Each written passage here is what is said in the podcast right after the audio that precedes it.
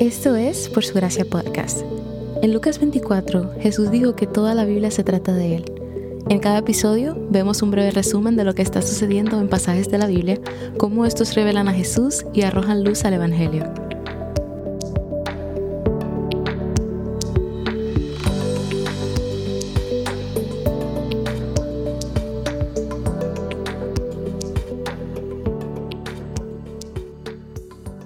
Dios está en control Dios es fiel. Estas son verdades que saltan de las páginas en las tres historias de hoy. En la primera historia, luego de estar en Egipto, Abraham y su sobrino Lot obtienen tanta riqueza que al salir de allí se encuentran en una situación difícil. Sus rebaños y ganados son tantos que no pueden vivir en la misma zona y hay contienda entre sus pastores. Como el territorio era grande, Abraham pide a su sobrino que se separen, renuncia a su derecho de elegir una tierra para sí mismo y deja que Lot elija primero su porción. Sin que Abraham siquiera escogiera, en su providencia, Dios asegura para él la tierra que le había prometido, Canaán. Leemos en el versículo 11 que Lot eligió el territorio que se veía más fructífero y fértil, en el valle del Jordán, hacia el oriente, en dirección a Sodoma.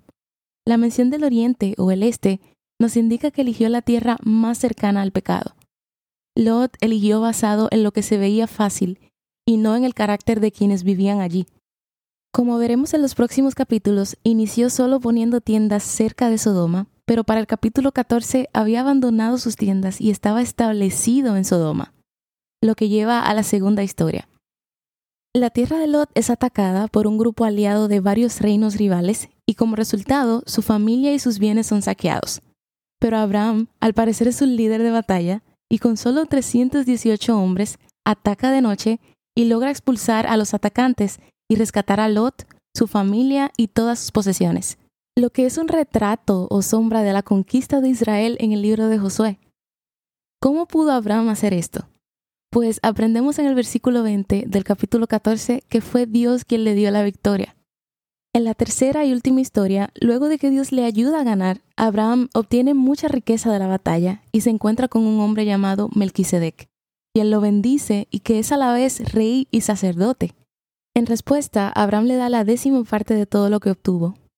Interrumpiendo esta escena, el rey de Sodoma intenta bendecir a Abraham entregándole el botín de la batalla, pero Abraham se niega, diciendo que no desea darle a nadie la potestad de decir yo enriquecí a Abraham, lo que demuestra un aumento en su fe y crecimiento personal luego de la lección que tuvo en el incidente anterior en Egipto. La última vez que tomó posesiones y riquezas de un rey, las recibió a cambio de entregar a su esposa, y Dios envió plagas como castigo.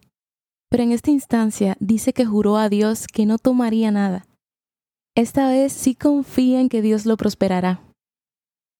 ¿Cómo apuntan estos pasajes a Jesús? En el capítulo 14, versículo 18, leímos algo que pudo no haber parecido importante, pero lo es. Dice en la versión NBLA, Melquisedec, rey de Salem, sacó pan y vino. Él era sacerdote del Dios Altísimo. El nombre Melquisedec significa rey de justicia y dice que era el rey de Salem, que significa paz, también conocida como Jerusalén.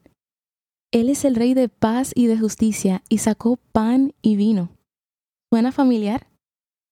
En esta parte de la Biblia en que nos encontramos todavía no hay sacerdotes, y en el libro de Levítico veremos que los sacerdotes deben venir del linaje de Aarón, y Aarón ni siquiera ha nacido. Sin embargo, Melquisedec es rey y sacerdote, dos roles que no se combinan en la Biblia, como también veremos cuando se establezca el orden sacerdotal. Lo que tenemos aquí en Melquisedec es una imagen de Jesús, un arquetipo, un modelo del Mesías. Hasta ahora Génesis ha hecho mucho esfuerzo en rastrear las genealogías de las personas. Sin embargo, a Melquisedec no se le registra su origen ni muerte. Es como si simbólicamente fuera un sacerdote eterno, que es precisamente lo que nos dice Hebreos 7:3, en donde Jesús es comparado con Melquisedec, porque a diferencia de los sacerdotes según el orden de Aarón, que morían, Jesús es un sacerdote eterno, según el orden de Melquisedec, que es un orden sacerdotal superior.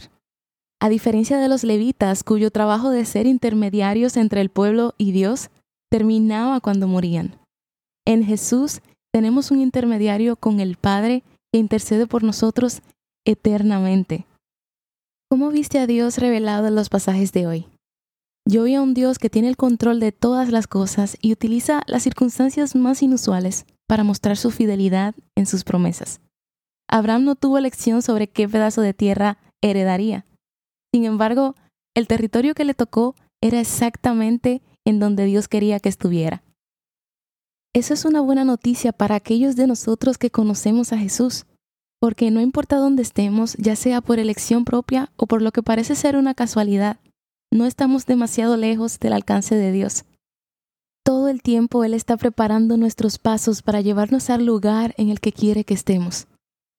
Y también vi la mano transformadora de Dios en Abraham. Después de su engaño, las plagas y su exilio de Egipto, hoy vemos un crecimiento en su fe hacia Dios. En el capítulo anterior, cuando la hambruna azotó la tierra, Abraham decidió proveer por sí mismo. Pero hoy vimos que confió en que Dios proveería la tierra y los bienes, lo que tornó todo a su favor.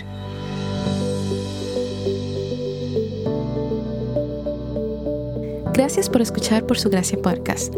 Por Su Gracia es un ministerio dedicado a estudiar la Biblia con el objetivo de descubrir el glorioso Evangelio de Cristo en todas las Escrituras. Para más recursos, sigue la cuenta Por Su Gracia Estudios en Instagram.